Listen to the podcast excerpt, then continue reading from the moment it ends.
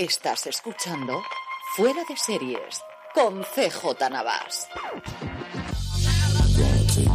Desde el Benidorm Fest en la Costa Blanca, California, estás escuchando Fuera de Series, el programa que semana tras semana te trae todas las noticias, comentarios y curiosidades del mundo de las series de televisión. Yo soy CJ Navas y me acompaña como siempre Jorge. Jorge, ¿cómo estamos? Muy bien, pero hoy no toca el especial de Dulceida. No vamos a... Eso, eso iba, iba, es que te adelantas a todo lo demás. Está también con nosotros Don Carlos. Don Carlos, ¿cómo estamos? ¿Te has puesto de oír alguna canción de Es posible. Del, Benidorm Fest este que, que oí el otro día.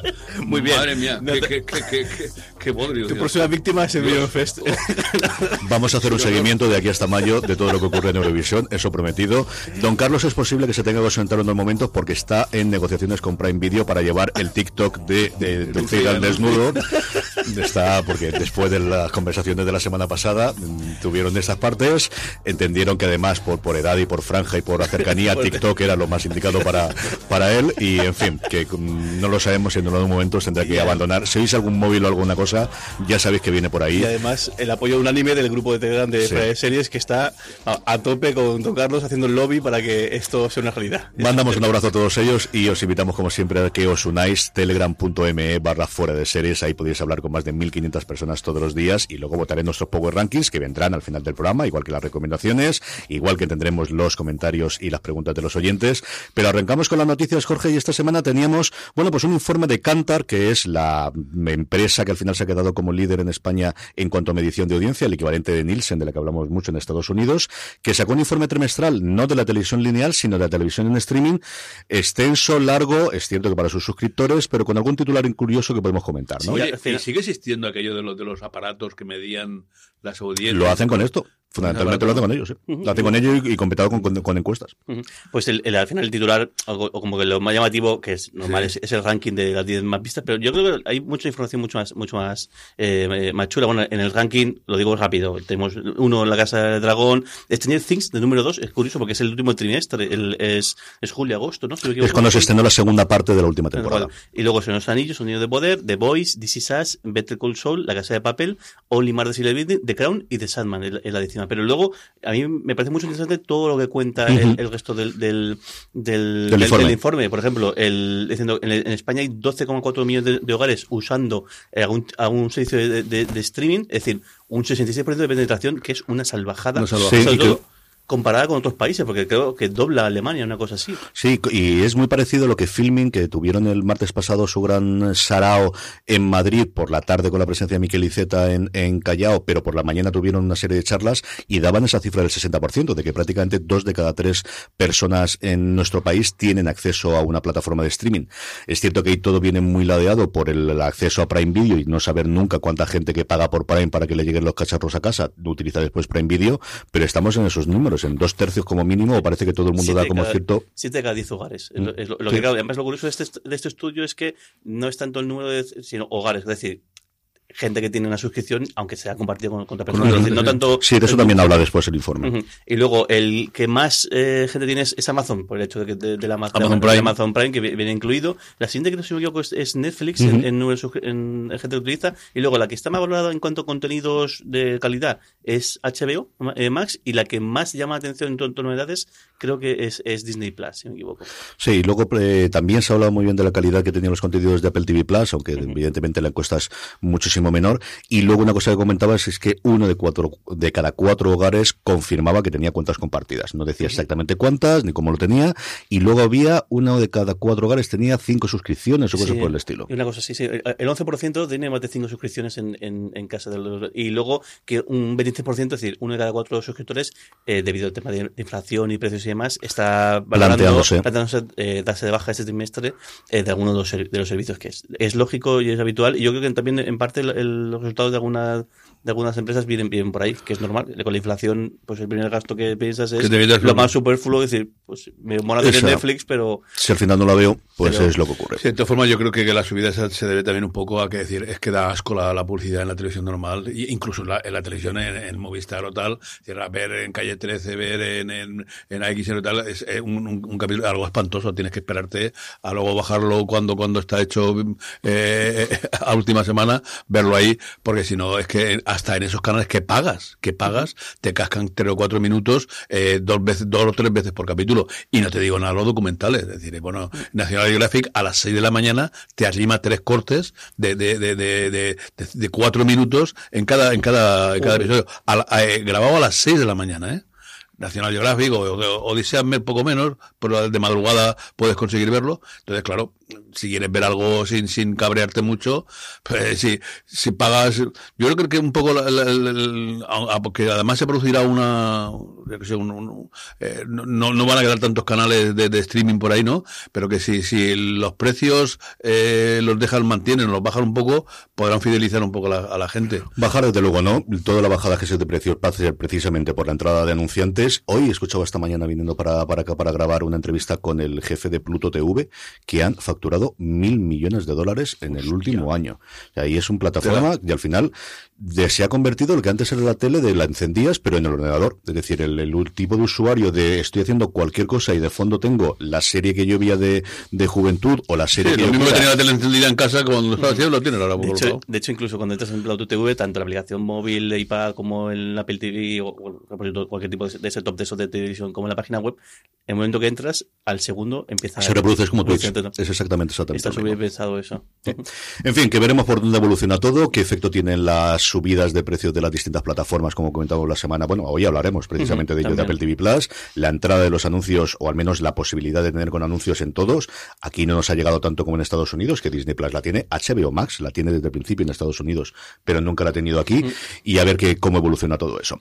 Eh, vamos ya con el contenido, Jorge, y empezamos con el obituario, que lo tenemos mm, desgraciadamente sí. bastante cargado esta semana. Tristemente, tres personas que tenemos que, que, que comentar su, eh, que nos han, nos han dejado. Eh, eh, Ron Massack, un actor bastante, bastante, veterano, famoso sobre todo por su papel en, en Secret Crimen, mm. como el series Morph Medger, pero aunque lo curioso es que fue especialmente conocido en su faceta de, de anunciante publicitario. Sí. Hay muchas eh, empresas bastante con, con, con, claims de esos que se quedaron sobre todo en la, en la, en la televisión estadounidense que, que eran bastante eh, eh, conocidos. Sí, y que fue curioso que murió días después de Angela Lansbury. Sí, sí, muy poquito después. El, luego el actor el Leslie Jordan, un actor más eh, también veterano, pero más joven, el actor de Willy, eh, Willy Grace, ha fallecido a 67 años un accidente de coche. Él mm. se, se estrampó contra un, un, muro y no pudo sobrevivir al, al al, al, al, impacto. Y luego la tercera persona también tenemos que darle el, el último adiós, eh, Michael Copsa, un actor que es conocido por algunos papeles que tiene suelto en, en series, sobre todo en, en Expediente X, en, en, Stargate, también creo que en, Fringe apareció en algún papel pequeño, mm. pero luego es especialmente eh, conocido con su faceta como actor de doblaje. Y hay muchísimos videojuegos, eh, eh, mirando la, en la Wikipedia aparece un montón de, de videojuegos, un montón de de películas de, de, anime y de, y de, y de, animación, desde eh, Mobile Suit Gundam, que es lo, primero que, que, hizo, y luego la animación, eh, también en X-Men Evolution, era la, voz de, la bestia, de, eh, Hamakoi, y luego también, curios, eh, por, por, por, curiosidades, en, fue el, la voz en inglés del Chavo del 8. No me digas. Sí, sí. La voz en inglés de Chavo, el de Jaimito el cartero, la, la, la, ponía él. Y luego un montón más de, de un montón de personajes sueltos en, especialmente en, en, en series, pero también, también en, películas, como por ejemplo en, el amanecer del planeta de los simios, en, un montón de series, una, una pena. Ha fallecido por un, por un cáncer eh, cerebral y a 66 años, una pena que el tío sale. Sí, yo lo recuerdo especialmente de, de, de Expediente X, de X-File y luego en Highlander, en, en Los Inmortales, uh -huh. como se llama aquí la película uh -huh. de Lambert en su momento en España. Vamos ya a plataforma a plataforma, canal a canal a comentar cosas y comenzamos por AMCB, que no AMC Plus, porque este estreno, Don Carlos, viene en el canal lineal, el de toda la vida. Sí, el normal, bueno, donde había estrenado ya las dos temporadas anteriores, se estrena el 7 de noviembre a la las 10 y 10 estrenará la tercera temporada del Submarino. Eh, la secuela de la película de, de, que además estaba basada en un bestseller de, de, libro, ¿no? Bueno, en esta tercera temporada, de las dos se pueden ver también aún en, en, en AMC, tercera temporada eh, es una una peligrosa misión en el, en el hemisferio sur, mientras que en Lisboa, neutral, pero donde reina desconfianza entre aliados, enemigos, espías y demás, pues Hagen Foster descubre un complot que quiere robar una fortuna de oro que ha sido saqueado durante la guerra, lo cual le llevará a cuestionar su moral, sus propias acciones y en una conspiración que podría cambiar el curso de la Segunda Guerra Mundial. Sí, señor. Como dice don Carlos, está disponible bajo demanda las dos primeras temporadas de la, de la serie alemana, Das Boot, que aquí llamaron desde el principio el submarino, aunque yo creo que todo el mundo le llamamos desde luego Das Boot. Es una cosa que nos pasa, pues hablábamos la semana pasada de Bad Sisters, que también la tenemos en el Power Rankings, haciendo un poquito de spoiler, y que, bueno, pues esos nombres que se quedan. Yo creo que esa es, es Das Boot. ¿Cuál? La del submarino. ah, ah, vale. Entonces, creo que se queda así el diálogo. Tiene algunos capítulos en la película así eh, opresivos, ¿no? La, verdad que vivir en un submarino de ser algo terrible. Sí, terrible. Sí, eh, vamos con Apple, que presentaba resultados trimestrales hace nada, apenas unos días, pero que en su plataforma, o en su, mejor dicho, en su vertiente audiovisual, tiene bastantes cositas que comentar, Jorge. Sí, sobre todo la, subida, la, que más nos afecta, la que más podemos comentar es la subida de precios de, sus servicios. Han subido eh, todo menos el, menos el de videojuegos, pero tanto Apple Music, el servicio de streaming de, de, música, Apple One, que es el que engloba un poquito todo el servicio de golpe, y especialmente Apple TV Plus, ha subido de precio. Hasta ahora creo que era la más barata, o si no, de las más baratas que, mm. había, que eran 4,99 euros euros, al mes, pues 2 euros más. Eh, ahora va, a pasar a costar 6,99 euros al mes. Y luego tenemos ahí la, la, la, curiosidad, lo del plan anual. Sí, que, no hemos sido capaces de verlo, porque en Estados Unidos existe y aquí yo no he sido capaz de hacerlo, pero Jorge tiene el plan anual. No sé si ha sido que lo han quitado temporalmente o han decidido eliminarlo fuera de Estados Unidos. No lo sé, yo, yo tenía, porque claro, lo, además lo cuentabas tú en, en, streaming esta semana, que el, durante un año y pico tuvimos eh, Apple TV Plus gratis porque por tener, cuando, cuando salió la plataforma, por eso tener un un, dispositivo te quedaba un año, por comprar otro dispositivo tenían no sé cuánto tiempo más. Con la pandemia decidieron abrir, eh, prolongarlo para que la gente pudiera ver las series en casa. Y, y yo cuando, eh, yo creo que he pagado un mes o dos, pagué el plan normal. Y luego después me vi la opción y bueno, pues al final, no yo de hecho tengo casi todas las plataformas tengo plan anual, que yo no sé si realmente es una cosa mental, pero parece como que duele menos el ver. Lo pagas una vez, y una vez, una vez Lo he pagado esta vez, como la suscripción a las revistas, que también tengo un montón, lo pago una vez y ya está, y me, y me olvido. Y lo cogí y ya está. Y claro, eran 50 euros al año, y digo, bueno, pues 50 euros al año, pues tampoco es tan, tan, tan doloroso, o al menos en ese momento no era tan, tan doloroso. Y, y, el caso es que ahora parece que no está. No, yo desde luego no fui capaz de, de, encontrarla y estuve trasteando con distintos dispositivos a ver si era por ahí, hablando con cuentas distintas a ver si era. A la gente que nos escucha, decidnos si tenéis Apple TV Plus, tenéis, pagáis el plan eh, eh, mensual, habéis tenido, habéis tenido la posibilidad de ver el plan Sí, aquellos que tengáis el mensual, si podéis pasaros al anual y aquellos que no estéis suscritos, mirad simplemente si os, si os ofrece. Y Apple Music, como decías tú, que sube y que es la tendencia. Subió Google Music hace no demasiado tiempo, YouTube Music y Spotify ya ha anunciado en la presentación de resultados que el año que viene subirán los precios también en Spotify. Porque todo sube en esta vida, absolutamente todo sube. Además de los dineros, Jorge, tenemos proyectos, algunos para estrenar y otros por estrenar. Algunos con, ya con anuncio de fechas y trailers. En el caso de, de, Servan, la serie de, no voy a decirlo muy bien, porque además tú, Samalayan. tú lo tienes ahí contadísimo ya. Porque lo digo cinco veces, lo edito, y entonces quieras que no, a la quinta, M. Night Samalayan, o al menos ya me he empeñado en que así es como se dice. No sé si se pronuncia realmente así o no. Para, para los restos mortales es Shyamalan, el, el, el, y, ya está. Eh, bueno, la serie Servan, uno de los proyectos originales de, Apple TV Plus cuando anunció como plataforma, su, su cuarta y última temporada, viernes 13 de enero eh, de 2023, y ya está también el trailer eh, disponible. Luego tenemos eh, fichajes en el caso de Land of Women, la serie que hace Bambú, que está jugando aquí en, España, cuyas protagonistas van a ser el Eva Longoria y, Carmen Maura, el anuncia cuatro fichajes de, golpe. Eh, a Maurino Lasco, eh, Gloria Muñoz, Victoria Bazúa y sobre todo pues el que más conocemos, lo que más cariño podemos tener, que es Santiago Cabrera, que nuestro que, lo pudimos descubrir en, en Star Trek eh, Picard. Sí, una serie que se está rodando aquí en España. Eh, Longoria tiene muy buena relación con los fundadores de Bambú desde hace mucho tiempo, adaptando en su momento su serie Gran Hotel para, para Estados Unidos. Y está basada en un libro en el cual, bueno, pues eh, tres generaciones de mujeres se vuelven al pueblo del norte de España después de que, que son Carmen Maura, la intérprete que has nombrado tú de nuevo fichaje, y Eva Longoria, después de que el marido de Eva Longoria haya tenido problemas y se ve la obligación de volver aquí a España. Tiene muy buena pinta y pues eso con el sello de Bambú que habitualmente tenemos siempre. Y luego otra, que saltó hace, hace apenas unas horas. Otro proyecto para Apple TV Plus, en este caso del equipo de producción de, del podía, en castellano es Podría Destruirte, ¿no? Podría, sí, Podría Destruirte. I Might Destroy You, que es Podría Destruirte. Van a hacer una, una, una comedia sobre gente insomne en, en, Reino Unido y sus protagonistas son Antonia eh, Thomas y Craig Roberts. Sí, que no se conocen, pero que hablan por esas noches cuando todo el mundo está durmiendo y ellos no pueden hacerlo y a partir de ahí parece que sale la comedia. A ver qué ocurre. Y nueva comedia británica, yo sé que tú eres un enamorado de ciclos. Ted Lasso, que si no es británica podemos considerarla que que es británica, así que exactamente igual. Ese tipo de, de series hasta ahora les ha funcionado muy bien a la plataforma de la manzana.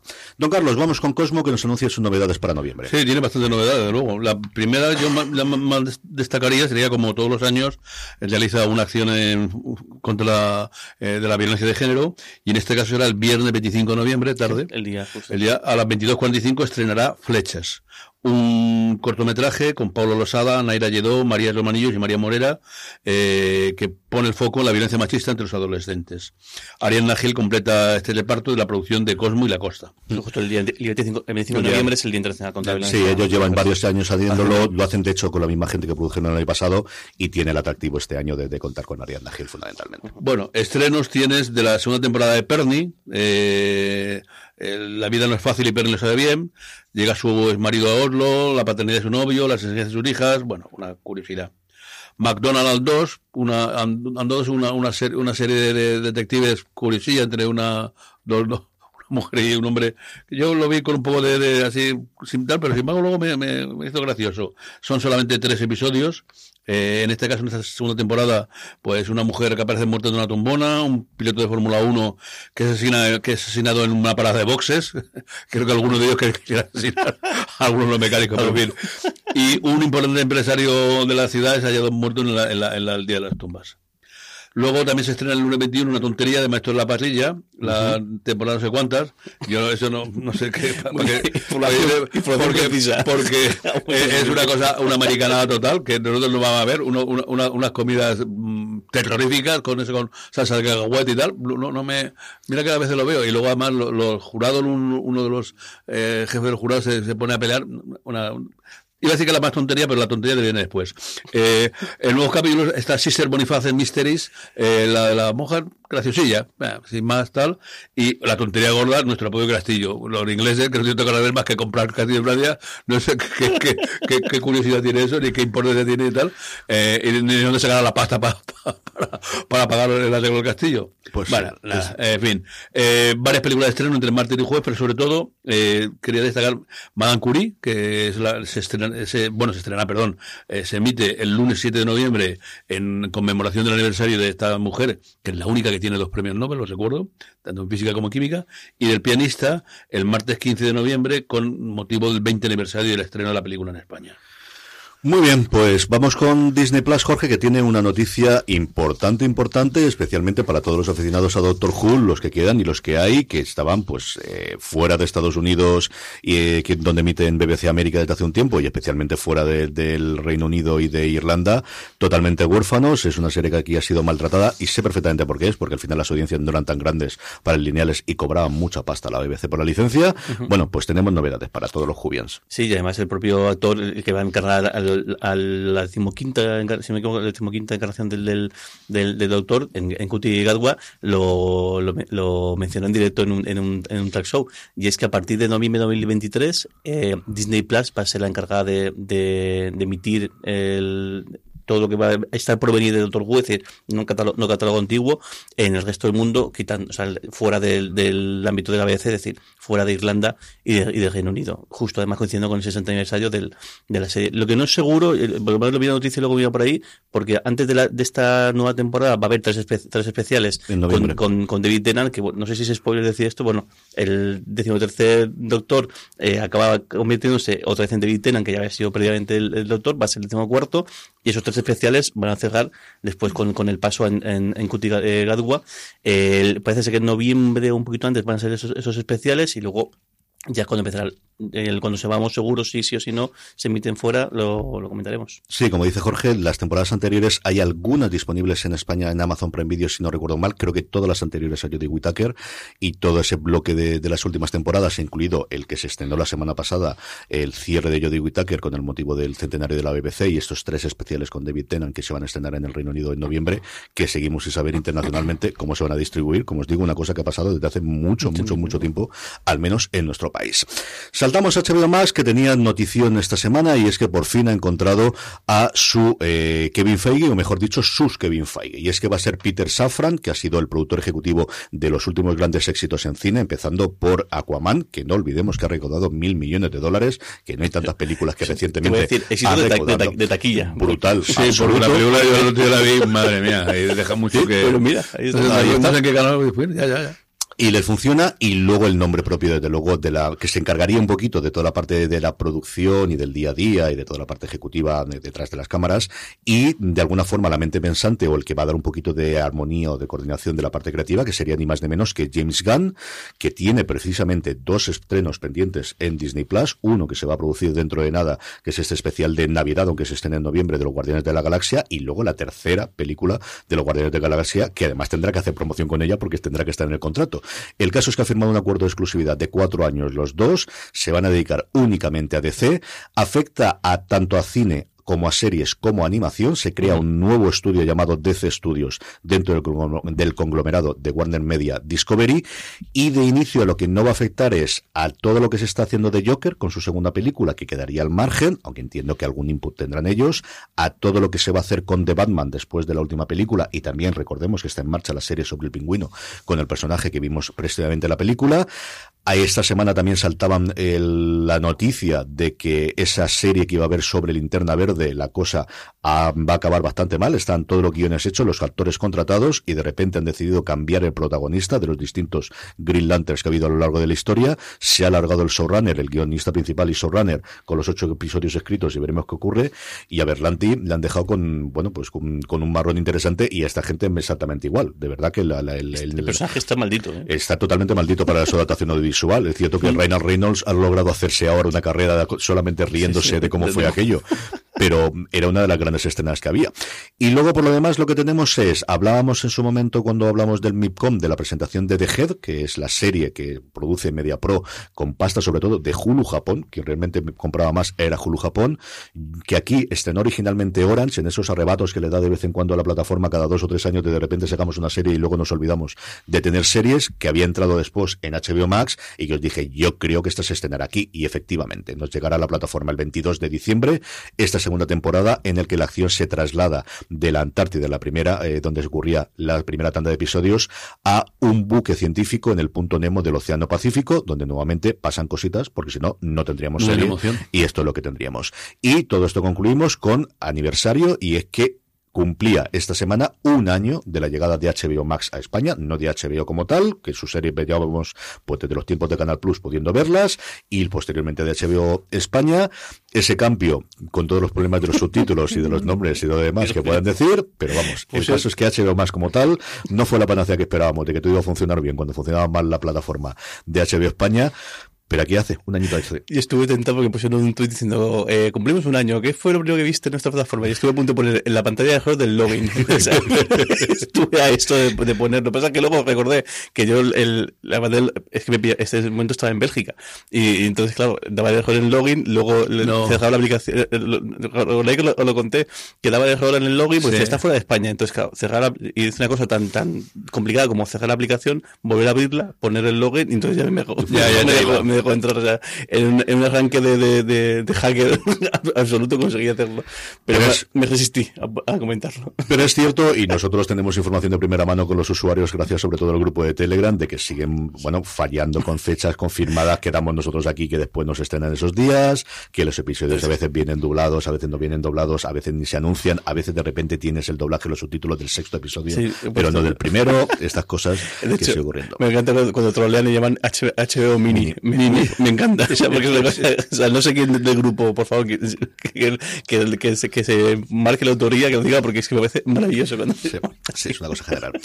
Don Carlos, saltamos a Netflix. Bueno, pues tres cositas de Netflix. Una, eh, Élite mm, comienza el rodaje de su séptima temporada y confirma el- la nueva El nuevo reparto, Mireya Balik, eh, Fernando Líndez, Gled Abrasimov, Iván Méndez, Alejandro Barracín y para mí sobre todo Maribel Verdú, eh, son las nuevas los que se unen al reparto y además Nadia Al-Saidi y Omaya Ayuso que le toman personajes de temporadas anteriores y continúan en esta séptima temporada en la serie que, que crearon Carlos Montero y Jaime Vaca y que van a dirigir esta temporada Lino Escalera, Menafité, Roger Gual y Ana Vázquez. Sí, sobre esa cosa, yo no sé qué manía, no sé qué trascienda o qué fondo hay, porque la serie no la crearon ellos. Es decir, la serie la creó Carlos Montero con Darío Madrona, os lo puedo asegurar porque tengo una nota de prensa y no más, es que tuvimos un fuera de series live con la segunda temporada en el que vino Omar Ayuso precisamente y Dana Paola y los dos creadores de las series y estuvimos después de, cenando y lo que no cenando con ellos dos.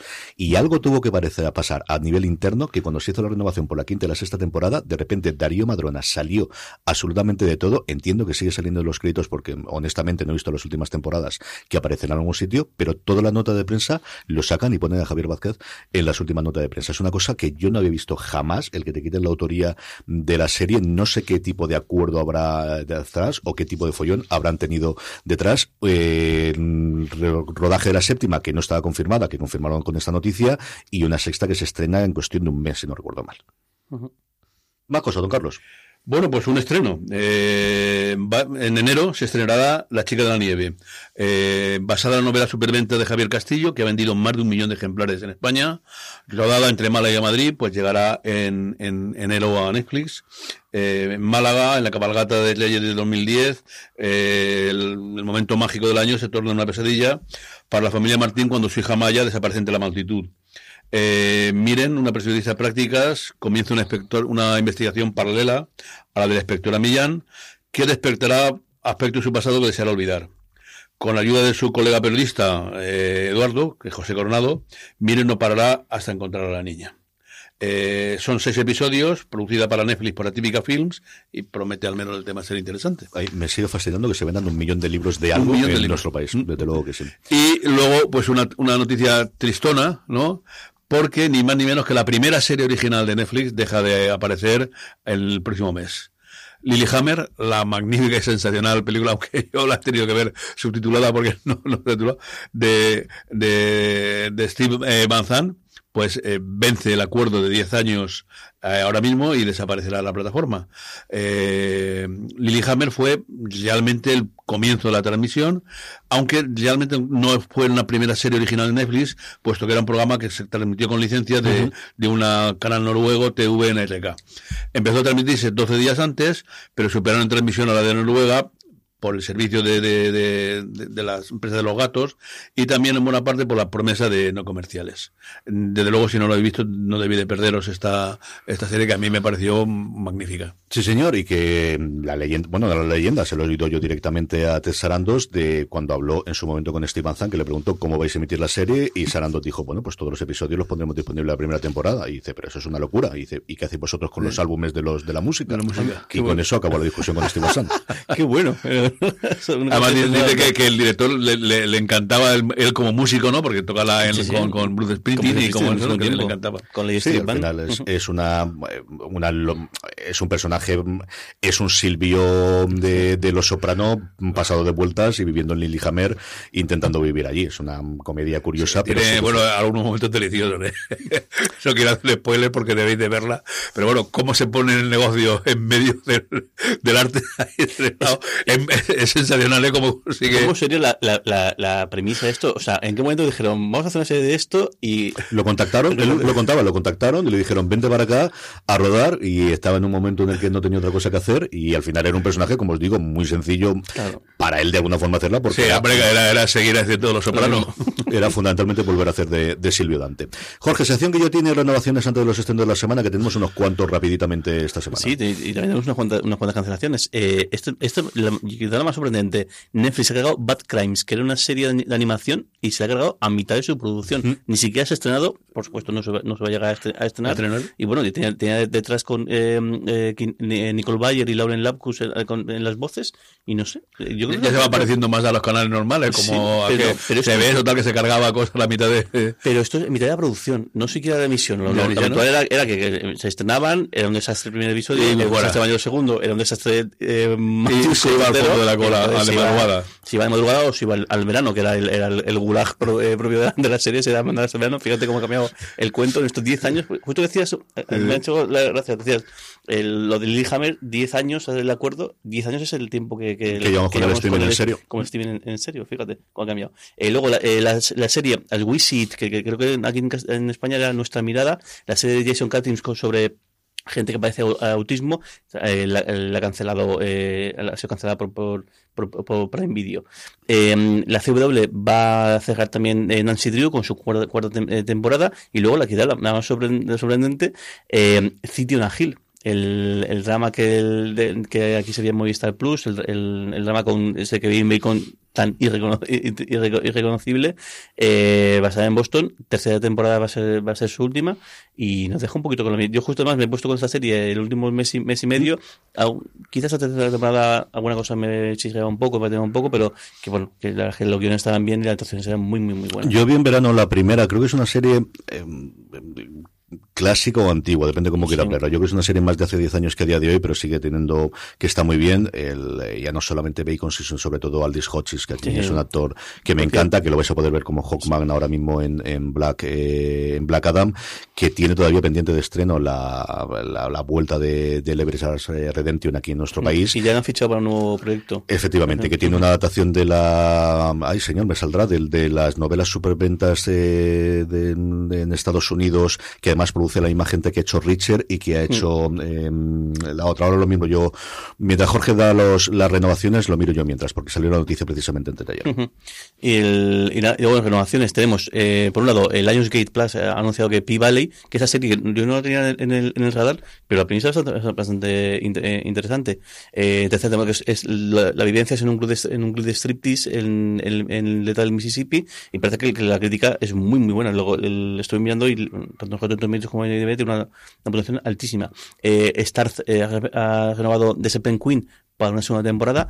La ABC ha dado el Back Nine, y esta sí, esta sí, esta sí podemos decir Back Nine de verdad, a The Rookie Feds, el spin-off de The Rookie, que pasa de 13 capítulos a 22, aquí como manda, como, como antiguamente ha ocurrido de verdad.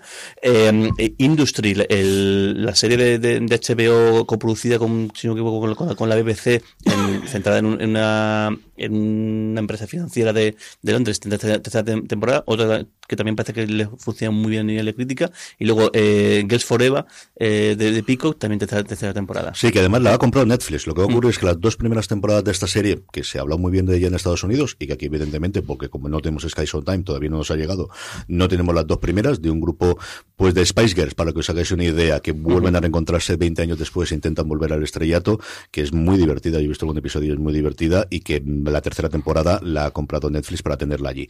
La serie que ya va a protagonizar al Discoches es Alex Cross, que se va a llevar. Cross, basada en la serie superventas de James Patterson y como os decía, eh, la producción ejecutiva viene de la misma gente que ha hecho anteriormente el... eh, me saldrá... Uh, otra vez. Richard, ¿cómo ¿no? estoy? Richard, efectivamente. Eso es lo que tenemos.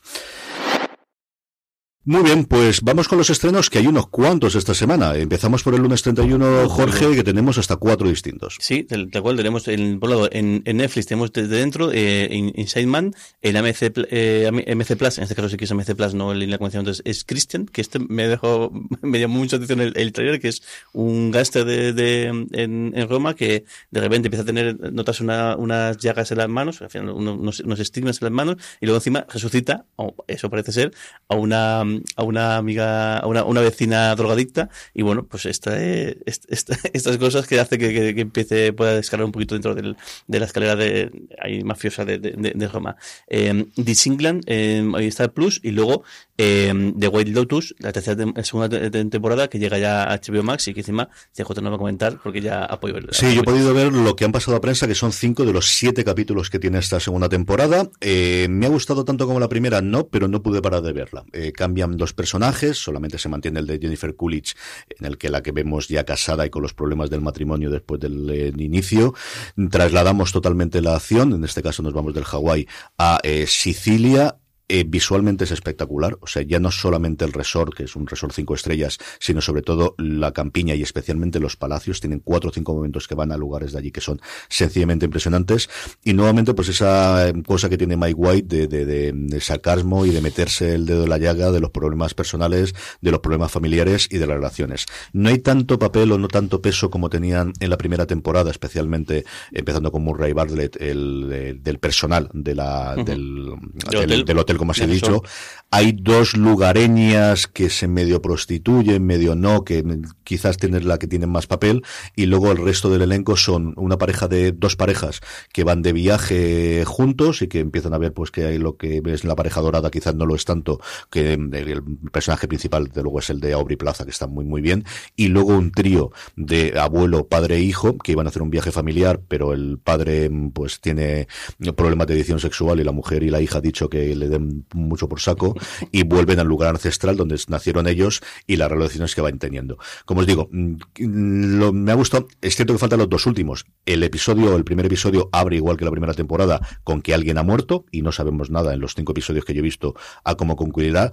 Me ha gustado tanto como la primera no, pero mmm, los devoré. Realmente me los cargué uno detrás de otro. Así que si les gustó la primera temporada de The Wild Lotus, acercaros la segunda que se estrena, como decíamos, el lunes 31.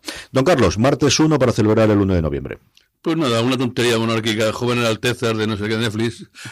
eh, eh, John Loyal, una serie dramática que sigue la historia del príncipe Wilhelm de Suecia, que llega al prestigioso internado de Hildescar, donde por fin va a tener oportunidad de explorar su verdadero yo y descubrir qué vida, de tipo de vida quiere realmente. Trabajar no, pero en fin, descansar ahí sí. En fin, eh, eh, seguro, seguro que la veré, no, no, no la pierdo.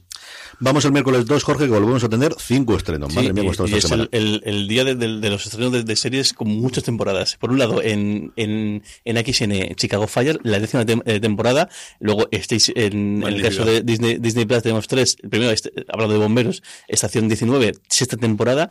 Anatomía de Grey, temporada número 19, 19, ahí madre es mía, nada. Anatomía. y luego, Reboot, el, el, reencue- el, el reencuentro, que sí que está estrenando de, de esta primera temporada, que luego ahora acabo y, y comentas esta, esta serie porque eh, a mí la premisa me llama mucha atención. Y luego también tenemos en, en TNT, tenemos The Rookie, que su quinta temporada. Bueno, Sí. ya Matt Fillion, ya, ya Sí, sí, habéis, visto, habéis visto que ya ha dejado su gafe total desde que fue Castle. El otro día me ordenando los libros, vi las tres o cuatro novelas que tiene de Castle de ahí, cojeándolo.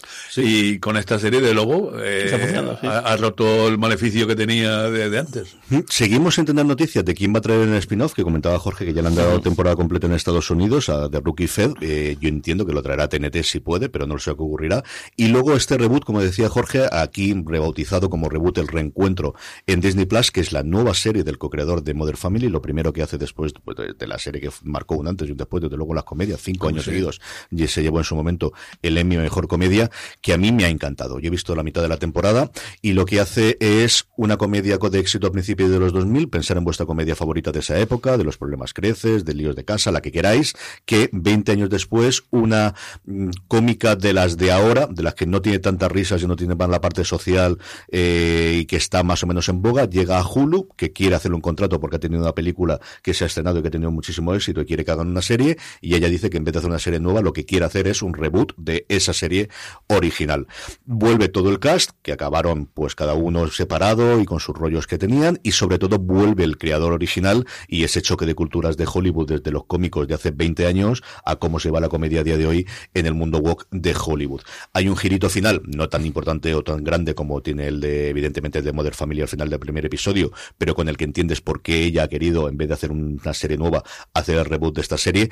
Y yo lo que he visto hasta ahora me ha encantado. Están muy bien todos los actores, empezando por Keegan McKill y luego mm, a mí ese tono de combatir o de, de ver de, hasta dónde está llegando la comedia, que realmente es una comedia. Hay un momento maravilloso en la primera, la comedia es maravillosa, no te ríes en ningún momento, o sea, tienen chistes de este tipo que están muy, muy, muy, muy bien. A mí me, lo que he visto hasta ahora, como os digo, la verdad es que me está gustando mucho y por fin nos llega aquí a Disney Plus, antes de lo que esperaba, porque de hecho su emisión todavía no ha terminado en Hulu en Estados Unidos y sabéis que normalmente nosotros las cosas llegan dos o tres meses después de que terminen en Estados Unidos. Pasamos al jueves 3, don Carlos. Tres estrenos, en principio. Eh, en AMC Plus, no ahora ya no la MD como antes, ¿no? Eh, la segunda temporada de Que te den Kevin. Eh, la, la, comedia negra de Allison que quiere escaparse como sea de, de su marido, eh, de Kevin, un niño fornido y egocéntrico, pero un oscuro secreto le obliga a, a contar con el apoyo de Patty y le ayudará con sus términos y condiciones. Ocho episodios también en Sci-Fi para la segunda temporada de Chucky. No sigo comentando nada a mí, esa tontería no me, no me dicen nada. Y luego eh, Netflix, una cosa sentimental. Me fascina que... Blockbuster. Eh, es una comedia ambientada en el último videoclub de, de Estados Unidos. Eh, los empleados y el dueño deben trabajar para comunicar a su comunidad que el local es una tienda que proporciona a los vecinos la conexión que esas grandes compañías no pueden facilitar.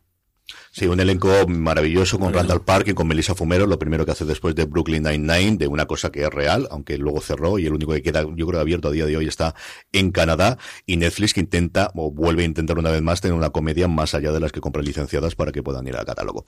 Jorge, vamos con el viernes 4, que nuevamente tenemos cinco series. Sí, un, un, buen montón, por un lado. Eh, en Netflix tenemos dos. Por un lado, eh, Manifest, su cuarta temporada, que es una serie que no paro de escuchar que la gente recomienda. Más que es una, es una serie que con la tercera temporada es cuando ha crecido a lo bestia. Sí, sí. La gente se engancha con las anteriores temporadas. Es una serie que fue su entrada en Netflix, otra vez el efecto, pues que ocurrió en su origen con Breaking Bad y con tantas otras después, que ha comprado Netflix para hacer esta cuarta, y quiero recordar que una quinta temporada, y se estaba esperado, no me acuerdo si es cuarta y quinta o dos partes de esta cuarta temporada, uh -huh. pero es una serie que recurrentemente cuando se ha estrenado está en el top 10 de Netflix, y yo no dudo absolutamente nada que cuando lo de la semana que viene está a aparecer allí. Sí, luego. luego el, el, secreto de la familia Greco, que es una, más turbulenta, que es una, una, una, basada en una historia real de una familia que se dedicaba a secuestrar a gente rica para luego cobrar eh, rescates y así mantener su nivel de vida. Es decir, son ricos que recuestan a ricos para poder mantenerse en su estatus. En su estatus. Y luego Amazon, dos estrenos. Por un lado, El fin del amor, que esta me la voy a apuntar porque la Liz Posito, que es la, la protagonista, me hace muchísimas gracias esa, esa actriz. Es una, una, serie argentina, 10 episodios, 30 minutos. Y bueno, pues una, una dramedia, vamos a decir dramedia en la que uh -huh. la Liz Posito, que es una, eh, una, una formación judía en, eh, muy ortodoxa en, en Buenos Aires. Y bueno, pues un momento dado de su vida decide un poco romper con todo y cambiar de dedo y todo lo que le ocurre. Seguro que es bastante divertida. Y luego Carnival Row, que es una serie que en su momento se dio, dio muchísimo que hablar, especialmente por sus su protagonistas, por Orlando Bloom y por cara de, de Levine. A mí no me ha tenido de gustar, pero luego hay gente que sí que le hizo bastante, bastante gracia. Y ha tardado un montón, ¿no? Esta segunda temporada. Ha tardado una barbaridad. Yo, vamos, ya la daba totalmente por perdida después de la primera temporada. Como dices tú, tuvo una gran campaña de promoción inicialmente. Yo creo que era una oportunidad perdida. Creo que hubo momentos en los que no entendía qué es lo que estaba ocurriendo y, y la idea no era mala y el, el enfoque de mezclar eh, conceptos de fantasía con parte adulta. Tenemos mucho sexo entre las haditas, que la principal la interpretaba, como decías tú, eh, Cara de Levine bueno, y luego Orlando Bloom con los humanos. Y la, la, todo lo que era en entorno estaba bien, pero yo creo que ha sido barrida totalmente pues por Juego de Tronos por un lado y por recientemente por El Señor de los Anillos, eso desde luego. Y, y luego, luego, Apple TV Plus eh, estrenará también su segunda, segunda temporada de La Costa de Mosquitos, que yo la, la, el, la vi, creo que la vi con más interés de, de que luego eh, terminado siendo es decir, luego la, la calidad que, eh, que tuvo, eh, sobre todo llamado por el hecho del, del, del título, sí, el, yo recuerdo la, el, en ese momento la, la, película, y luego aquí la adaptación, el, tiene a Justin Terox y a Melissa George como protagonista, pero además que es bastante empeño de Justin Terox el que se lleva a cabo esta, serie. A ver qué tal esta segunda temporada, si mejora, porque el, creo que tenía muy buena, al final trama es, es conocida buena, pero y está un poco adaptada a hoy en día y a ver si esta segunda temporada han pulido cosas y está mejor. Es que la novela era de un, antes, de un antepasado suyo, me acuerdo si era un tío abuelo, sí, un tío sí. suyo, un tío abuelo, Cierto. una cosa por el uh -huh. estilo. El sábado 5 descansamos y lo último que tenemos lo, el domingo 6, Don Carlos, es en Lionsgate Plus, que cuesta todavía acostumbrarse a no decir Start Play, pero vamos, ya Lionsgate Plus. Pues algo mítico, ¿no? De los que recordamos la, la, la película, que fue fabulosa, eh, Las amistades peligrosas ocho episodios de una serie eh, sobre los orígenes de los personajes de la clásica novela de Pierre Choderlos de la Clos, las amistades peligrosas como son la marquesa de Mertel y el vizconde de Valmont, que intentan sobrevivir en una época un poquillo complicada donde la guillotina está cerca, donde la revolución también está y ellos tienen que sobrevivir. Eh, pues, hay, eh, hay, emociones. Hay emociones en, en ¿no? La, la, solamente recordar la, la impresionante película que, que, que, fue merece la pena para, para verla. Sí, desde luego a mí me llamó, yo recuerdo precisamente eso y recuerdo mucho Crueles Intenciones, que es una película que a mí me marcó mucho, que estaba basada muy libremente en las amistades peligrosas, con Sarah Michelle con Reese Witherspoon, con Ryan Phillip y con Selma Blair, que a mí desde luego en su momento me marcó. Eh, vamos, nada, nos quedan los correos, nos quedan los Power Rankings, nos quedan las recomendaciones, hacemos una pequeña pausa y volvemos enseguida. En fuera de series se ha escrito un email. Jorge, vamos con los correos que tenemos unos cuantos. Tenemos debate porque no sabemos si este comentario lo hemos respondido la semana pasada o no. Era tan sencillo como escuchar el programa de la semana pasada, Sí, pero pero al final se somos, me ha olvidado. somos como somos, como somos, pero bueno, como la pregunta me gusta mucho, lo vamos a, a, a, a pesar que posiblemente la repitamos, la vamos a comentar. Chica Haspa, que yo creo que sí lo, lo respondimos la semana pasada, pero bueno, ¿por qué ninguna plataforma pone eh, todo en Alaska? Suspiro por volver, volver a verla. Pues al final yo creo que yo, yo creo que sí que lo Sí, sí, tengo un- tengo un vu. son temas de este derechos. no recuerdo ahora mismo quién tiene las, los derechos internacionales y son estas series que Sí, aparecen, hablamos de la música además, de, de que era y- complicado por el tema de la música. y de los problemas que tiene la música. Hablando, bueno, por aportar algo distinto, hay una nueva serie basada en Alaska que todavía no ha traído nadie aquí en España, con Hilary Swank protagonizando lo que se llama Alaska Daily, que es una cosa periodística. Yo he visto el primer episodio y no me desagradó. Creo que le falta todavía encajar las piezas. Ella es una periodista muy abrasiva de Nueva York que tiene un problema en el que una fuente se le retracta y entonces ella dice que no va a retractar en su noticia, se acaba yendo y el único trabajo que le ofrecen es irse a un pequeño periódico en Alaska y a partir de ahí sale todo lo demás. Tiene yo creo sus cosas buenas, a ver si no la trae aquí a, a alguien aquí en España. Más cositas, Jorge. Antonio nos pregunta, ¿se sabe algo de la tercera temporada de Ted Lasso? Pues sí, se sabe bastantes cosas, especialmente porque Macio Belloni hizo una de sus newsletters que yo recomiendo encarecidamente. Las tienen en Pack, que es donde le escribe, y luego tiene un podcast que hace dos o tres semanas, veces a la semana llamado The Town, en el que también habló de esto.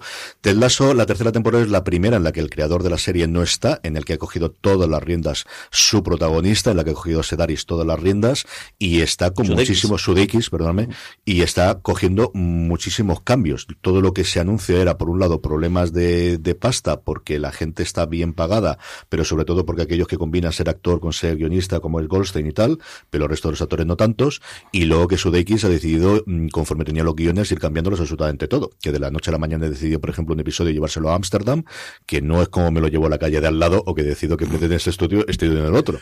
Pero al final, en la serie bandera de Warner Brothers, que es quien produce, recordemos que al final quien produce esto es Warner Brothers, que es la serie bandera de Apple TV Plus, que es quien pagan y que les ha llevado los a ganar los dos últimos de comedia. Entonces, decirle que no a este señor en esta época, pues parece que es complicado. Es complicado. Lo cual, si recordáis los premios Emmy, él cuando dio el este de espero que no veáis la tercera cuando lo terminemos, yo creo que sí o sí eh, querían estrenarla ahora. Yo creo que la subida de precio querían encajarla con la tercera temporada de Ted Lasso como fuese. Espero, mm, vamos, y sobre todo mm, eh, Apple esperará estrenarla antes de la ventana de los semi, que se cerrará en torno a abril, mayo del año que viene, pero como os digo, está teniendo muchísimos más problemas ahora que Kevin Lawrence se ha marchado del- de la producción ejecutiva del día a día y lo ha dejado todo en manos de Sudeikis, por lo que yo he podido leer, como os digo, especialmente a Matthew Belloni en, en The Pack. Raikkonen nos dice, enhorabuena por los programas, especial por los anillos de, de, de- de poder. Pues muchas gracias, aprovechamos para hacer un poquito de spam. Universo Tolkien, tenéis el- disponible ya el análisis de todos y cada uno de los episodios y un especial que rodamos este pasado lunes, Alex Barredo, Jorge Navas aquí presente y un servidor analizando lo que nos ha parecido esta primera temporada que hemos disfrutado mucho, cos- cosas que nos ha gustado, cosas que hemos echado de menos o lo que queráis, pero en general yo creo que es un programa Hombre, de... spam no es, es publicidad. Bueno, eso, eso, eso, como lo decimos al final. Así que Universo Tolkien, y si nos queréis ver las caras, ya sabéis, YouTube. Es mucho más divertido. eh, YouTube, sobre todo el penúltimo episodio, el, el que tenéis disponible en YouTube, el que analizamos el último episodio de la serie, por ver a Alex Barredo, youtube.com barra. Y algo, algo, nos, algo organizaremos para dar... Algo para tenemos dar- que ir haciendo, porque ya veremos a ver el tiempo que nos falta hasta la segunda temporada, desde luego. Y, y algo tenemos que hacer con Alex, que tenemos muchas ganas de seguir grabando, que nos lo pasamos muy Y bien. de hecho, justo esta pregunta de, de, Sánchez viene, viene, viene a colación. Dice, ¿tenéis alguna estimación de cuándo llegará la segunda temporada de La Casa del Dragón y Los Señores de Poder? Pues no había nada oficial hasta esta mañana que he leído una newsletter de Vulture, de ahora se me ha ido totalmente de Joe Adalian, en el que era la primera entrevista que hacía Casey Blois, el mandamás de HBO, después del éxito del fin de, de La Casa del Dragón, y Steve Blois aquí decía que están trabajando en los guiones, están preparándola, pero que no la esperemos antes de 2024. 24. Que él cree que no llega en 2023, que no la esperemos antes de 2024. Tú que has estado escuchando los podcasts oficiales de Prime Video, esta gente parece que ya los guiones sí que estaban en ello y que estaban incluso rodando en Están Londres, rodando, ¿no? de hecho están rodando en, en Londres. Yo además sigo varios de los, de las dos actrices en las stories que parece tontería, pero ya por ejemplo el caso de. Ismael Cruz Córdoba ya está caracterizado el, es decir, el, Como Alondín, con- Alondín, o sea, el bigote este que ha tenido en, en todos los, los talk shows que ha ido, entrevistas y demás. Por cierto, eh, Ismael Cruz Córdoba sale en un capítulo de, del gabinete de las curiosidades de, de Guillermo, del Toro y varios eh, igual, es decir, que están rodando, que sí que están rodando en, en Londres. De hecho, el, el after show último del, del oficial de Amazon Prime se nota que están ahí los creadores, están en, un- en, un, en una caravana de estas que típicas que aparcan fuera del- de, la zona de, de rodaje. Yo creo que van a, van a que, que van a apretar la máquina todo lo posible, seguro, seguro, seguro, y más aún yo creo que yo creo que por cómo ha ido la cosa, imagino que, que Amazon intentará no coincidir con la Casa del Dragón de nuevo. Si pueden, estrenar, si pueden estrenar desde luego antes de final de año, lo intentarán hacer, pero al final son producciones muy grandes y es cierto que aquí, por lo que dicen los creadores también de las entrevistas, ya estaba terminada la serie hacía mucho tiempo, o sea, llevan como siete, mes- eh, eh, siete meses con la serie terminada, cosa que sé perfectamente que con la Casa del Dragón no era así, porque había todavía, cuando nosotros nos pasaron los screeners un mes antes de, de estreno, todavía había FX perdido hacer. Aquí un dragón. Y lo- sí, sí, sí, pero había una escena en el cuarto, el quinto, en el quinto episodio creo recordar, que era un minuto y medio de imaginación. Bueno, como al final lo que hacen los actores cuando tienen que interpretar, Sí. no hay más. De hecho, en, en el, en el- esas pequeñas piezas que, que colgaba HBO después de cada, de cada capítulo, el, comentando el penúltimo, diciendo, dice, no, claro, en este momento teníamos dice, aquí hay un dragón, y dice, claro, hay un hombre con una pértiga, con una cabeza de dragón, para que menos te quedes más, dice, sobre todo para, que fijes la mirada, porque claro, el, luego, pues el dragón es como es, pero claro, al menos que, que, que mires hacia dónde va a estar la, a cabeza. Dice, claro, y es un ejercicio de, de imaginación potente, potente, porque claro, el, entre que te, sí que dice que, como te ponen los aspersores, o sea, los ventiladores de esto y los efectos, pues como que te metes un poco, pero claro, al final estás viendo a un tipo con una pértiga, con una cabeza de dragón, con lo cual, pues, no es lo mismo que luego cuando, cuando, cuando se ven en, en, en, el- En- episodio. el- el episodio final. Una o dos preguntitas más, Jorge. El, el, nos comenta Dacho dice, ¿no os parece que Better Call Saul ha sido recibida, ha, ha recibido menos premios y atención de la que se merece? Para mí es una de las grandes series de los últimos años. Yo creo que atención, al menos en medios, en críticas, de lo que yo pueda leer, yo creo que no tanta. Yo creo que se cogió con cierta reticencia inicialmente cuando iba a ser una comedia, cuando ya se convirtió, se rumoreó que iba a ser lo que posteriormente lo fue. Yo creo que no, y especialmente a partir, de la- a partir de la primera temporada, sin ningún género de dudas, yo creo que desde luego el seguimiento que ha habido por parte de la crítica, de lo que yo puedo leer y escuchar, Sí que ha sido- que ha sido sí que ha sido. al nivel y hablarse cosas que yo creo que ni se antes de poder ser mejor serie que Better Call- que, que Breaking Bad, ¿no? En cuanto a premios, sí es cierto que ha sido muy ninguneado, especialmente por los Emmy, menos por los Globos de Oro, pero sobre todo por los Emmy y especialmente el personaje de Ria Seahorn. Yo creo que siempre ha sido la bandera, igual que había precisamente que ahora luego nos preguntan sobre Orphan Black, sobre Tatiana Maslany durante un tiempo en el que no se nominase, no lo entendía nadie, el hecho de que no nominasen a Ria Seahorn durante tantos años, que ya lo han hecho aquí, y este año sí que había bastante eh, posibilidades, o al menos eh, se pensaba que Bob Oder King podía ganarlo después de los problemas que había tenido de salud. Recordemos que le queda todavía la posibilidad del año que viene, que la última tanda de episodios, como se estrenó fuera en, en la siguiente ventana, podrá entrar el en los semi del año que viene. Y en cuanto a los Globos de Oro, sabremos algo de- en cuestión de un mes. También hay que ver qué repercusión o qué interés van a tener los Globos de Oro, que está todo el mundo que no sabe exactamente lo que hay. Un par de cositas más, Jorge. Venga, a ver, échale digamos rápido los, los comentarios. El- Justo Carlos García me preguntaba, ¿eh, ¿sabéis que la plataforma tiene derechos Or- Or- Orphan Black? Pues miran en Just Watch y ahora mismo en España en ningún sitio se Estas se- cosas se siempre lo mejor, desde luego, es mirar en Just Watch y el país donde queráis mirarlo. sí. Berto Novan nos pregunta, ¿para cuándo el- vuelve el podcast de Universos a Trek? Pues aquí tenemos el problema de cuando se estrenan. Es cierto que tuvimos el interés de haber hecho el, el de la nueva serie, pero no llegó a España y al final entre el que la Vina nos lleva por esos sitios y que no hemos podido contarlo, pero nos apetece mucho a Jorge, Sí. a mí y entiendo que a, también. que a Dani Me también. dijo otro día Dani que a ver si hacemos, hacemos de, lo- de Lower Decks. Tenemos Lower Decks, que sí que se está estrenando aquí y nos apetecía mucho hablar, porque además nosotros en el chat interno sí que lo estuvimos comentando y hablando entre nosotros y mandando mensajes con Stage New Worlds, a ver si nos llega y, y tenemos así el arranque para hacerlo. Picard, ya tenemos los trailers, mm, Discovery también ahí, y entonces en cuanto podamos volvemos, porque de verdad que nos apetece mucho ver las series y comentarlas después. Y el último de Isma dice que qué pena que un serión como Sí de Apple TV Plus haya pasado tan despercibida. El final ha sido apoteósico, serie de calidad al 100%. El- La gente que está viendo esta serie está fascinada, sobre todo a partir de la segunda temporada. Yo, el, el, mayor aficionado a esto que conozco es Alejandro Ibáñez, el hijo de Checho Ibáñez Cerrador, que además es fan desde la primera temporada, me lo dijo siempre, y es cierto que yo creo que tuvo el mal de las primeras series de Apple que fueron recibidas de aquella forma, y, y, bueno, pues eso es lo que ha ocurrido. Vamos que nos queda un poquito tiempo con los Power Rankings, unos Power Rankings que sabéis que hacemos todas las semanas a través de una pequeña encuesta que colgamos en nuestra web y que la forma más sencilla para que no se os olvide responderla es que os unáis a nuestro grupo de Telegram, telegram.me barra fuera de series, así os avisamos dos o tres veces durante la semana para que entréis y nos digáis las tres series que más os han gustado de la semana anterior, así hacemos el Power Rankings y luego tenéis un pequeño hueco para hacer las preguntas que son las que hemos leído antes. Unos Power Rankings con dos novedades, nuevamente los puestos 9 y 10, pero sí con cierto movimiento en su eh, escalafón o en las distintas series. En el 10 entra con mucha alegría, a punto de terminar ya, The Good Fight, la serie del matrimonio King de Movistar Plus. Le quedan dos episodios ahora cuando estamos grabando. Ayer se estrenó el antepenúltimo, si no estoy equivocado. Sí. The Good Fight, como os digo, la serie que la serie original de Paramount Plus, para volver a decir que todavía seguimos sin tener Sky Showtime, que aquí en España podemos disfrutar en Movistar Plus. El puesto nuevo es para Vigilante. La pobre familia atemorizada recuerdo que está basado en en una, historia real, ¿no? De Nueva Jersey, pues continúa sufriendo en esta segunda temporada por la cosa de los vecinos. De Bear, el cocinero de, de, Chicago, en la serie Disney Plus, que tenéis que ver sí o sí. Baja los episodios, octavo, pero se mantiene dentro del Power Ranking. También baja en este caso un puesto Bad Sisters o Hermanas hasta la muerte, la nueva serie de Sharon Horgan en Apple TV Plus, que a la gente desde luego le está gustando mucho, mucho, como en general ocurre con casi todos los productos de Apple TV Plus. En el sexto puesto cae dos, dos, dos puestos de Oldman, el agente de la CIA que ha abandonado y que es perseguido por sus propios compañeros, pues tiene eh, una, una pequeña caída. Eh, y la que sube un montón es el cuento de la criada. Esta en, en nueva temporada de, en que se emite HBO más, cuatro puestos. Yo me estoy poniendo al día y me está gustando bastante. El primer episodio me parece un poco raro los primeros, pero me está gustando bastante la temporada. Sí, no es el fenómeno desde luego fue la primera temporada. Pero mantiene el, el y, y, ella el Elizabeth Moss eh, ya dirigió algún capítulo algunas temporadas pasadas y aquí creo que los tres los tres primeros los dirige los dirige ella. Como os digo no es el fenómeno evidentemente de, de, la primera temporada que fue recordemos el primer Emmy a una plataforma de streaming en drama se adelantó a Netflix uh -huh. y lo ganó para, para Hulu pero lo tenemos.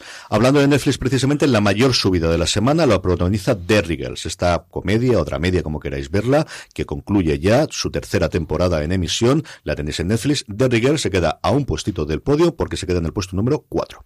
Bueno, y en el tercer puesto va a intercambiar con el siguiente, eh, el señor, me extraño un poco, pero en fin, el señor de los anillos, los anillos de poder, de Prime, eh, cae del segundo al tercer puesto. Normal también, el, el, también la, la, la serie es normal. Y luego, segundo, pues el, el, que le coge el puesto es Andor, que Andor. se ha vuelto a marcar otro capitulazo increíble. Si no estáis siguiendo esta, esta serie, además, olvidaos si no gusta el mundo Star Wars o no estéis al, al tanto, porque lo vais a disfrutar exactamente igual. Eh, Andor en Disney, Disney Plus, segunda posición.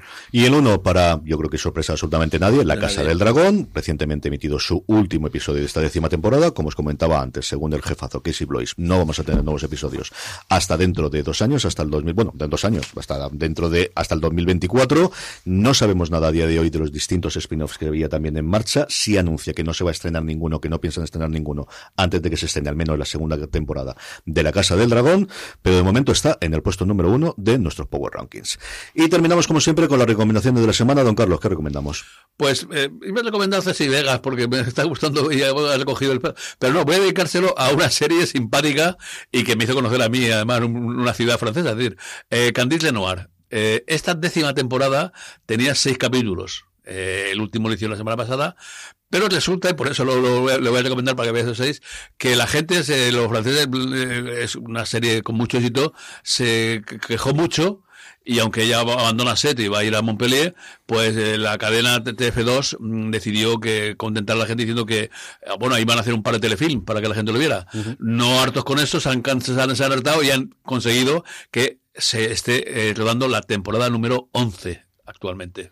Tú has visto 10 temporadas de Candice Renoir. Sí, sí. he perdido un montón. Te vas a preguntar. Cada cual dedica el tiempo a lo que quiere. En fin, esto es lo que hay.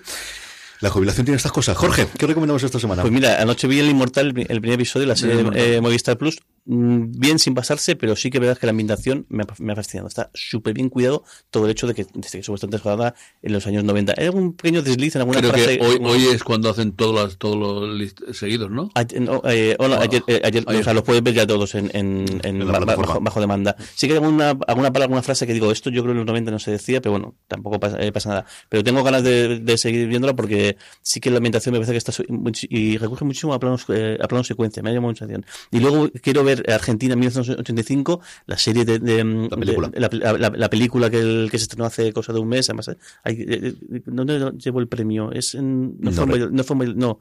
Ay, qué rápida me da. No recuerdo si fue San Sebastián donde fue. San Sebastián no creo que se, se, se- llevó el premio. El, ahora, y, el- iba a ver al cine, pero como, como iba a traerla ahora eh, para en vídeo, me, me, me he esperado y a ver si este fin de semana la, la puedo ver porque creo que está muy, muy bien. la hoy, ponen muy hoy buenas viernes a la, desde las 10 hasta adelante tiene todo creo el que del Inmortal. Ricardo Darín hace un, episodios. Un, un, un papelón espectacular. El premio del público en el Festival de San Justo, Sebastián. es. Y yo mi recomendación, pues lo que ha dicho don Jorge hace un segundo, y es Andor. A mí no tenía ninguna posibilidad con esta, yo tenía muchas, todas mis esperanzas del universo de Star Wars eh, pendientes en The Acolyte, la acólita o el acólito, ya veremos al final, al fin- yo, que yo creo que mandan- mantendrán en España el, el episodio habitual. A mí Rock One, es cierto que me gustó, pero sin pasarse, pero tengo ganas de volver a verla para ver qué es lo que, para ver si es que me pilló un día raro, y Andor me está fascinando. O sea, de Mandalorian tiene las grandes ventajas y las grandes virtudes, es una serie mucho más de aventuritas, pero esa es una serie como yo no pensaba que íbamos a ver del universo de Star Wars, adulta, y como dice Jorge, el episodio de aquí, toda la parte de la cárcel, es, que no ¿eh? pensaba que yo iba a verlo. A mí me está encantando muchísimo, muchísimo, y no soy ni de lejos el mayor aficionado del universo de la Guerra de las Galaxias, como podéis comprender. Si no lo estáis viendo, vale mucho la pena. Si os bajasteis del carro después de lo que os pudo dar el libro de Boba Fett, o especialmente después de Obi-Wan Kenobi, que lo entendería perfectamente, subiros con Andor, que de verdad que vale muchísimo la pena. Y con esto vamos a pasar a despedirnos. Don Jorge Navas, un beso muy fuerte hasta la semana que viene. Un beso muy grande. Don Carlos, un beso muy fuerte beso. hasta la semana que viene. Y a todos vosotros, querida audiencia, volvemos la semana que viene. Sabéis que me tenéis todos los días, de lunes a viernes, sí, puente incluido, Halloween incluido y 1 de noviembre incluido en streaming, allí donde se estáis escuchando, buscándonos en Spotify como fuera de series. Gracias por escucharnos y recordad, tened muchísimo cuidado y fuera.